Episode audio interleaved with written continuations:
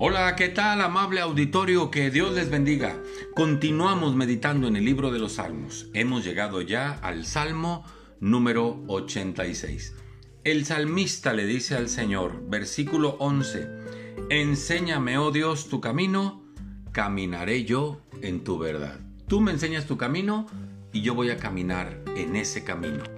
Dice Deuteronomio 6 que Dios le dijo al pueblo, estos, aquí está mi palabra, estos pues son los mandamientos, los estatutos y los decretos que el Señor tu Dios mandó que los enseñara para que los pongas por obra en la tierra a la cual pasan ustedes para tomarla. Así que en la palabra de Dios tenemos el camino por el cual Dios quiere que andemos. Y aquí están los mandamientos, estatutos y decretos para andar en ellos como dice el salmista en el Salmo 86. Dice la segunda parte de este versículo 11 de nuestro Salmo, afirma mi corazón para que tema tu nombre. Afirmar el corazón tiene que ver con mantenerlo ahí con los valores propios de la palabra de Dios, porque ahí se anda en el temor del Señor. Por eso dice, me regreso a Deuteronomio 6, 2.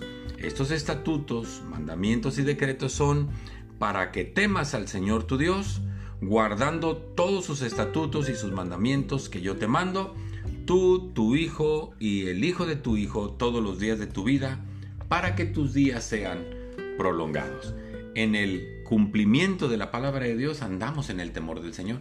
Y el temor del Señor es saber que vamos a dar cuenta de lo que pensamos, lo que decimos, cómo vivimos, cómo nos movemos, qué vemos, porque Dios sabe todas las cosas que hacemos y eso nos lleva a andar en su temor.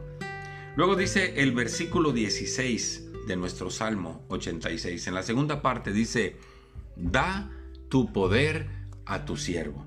Y esto de recibir el poder de Dios tiene que ver con la obra del Espíritu Santo en nuestras vidas. Cristo fue el que dijo en Hechos 1.8, pero recibirán poder cuando venga sobre ustedes el Espíritu Santo. Entonces es en el poder de Dios que predicamos la palabra, es en el poder de Dios que imponemos las manos, es en el poder de Dios que oramos para que Dios obre maravillas y señales.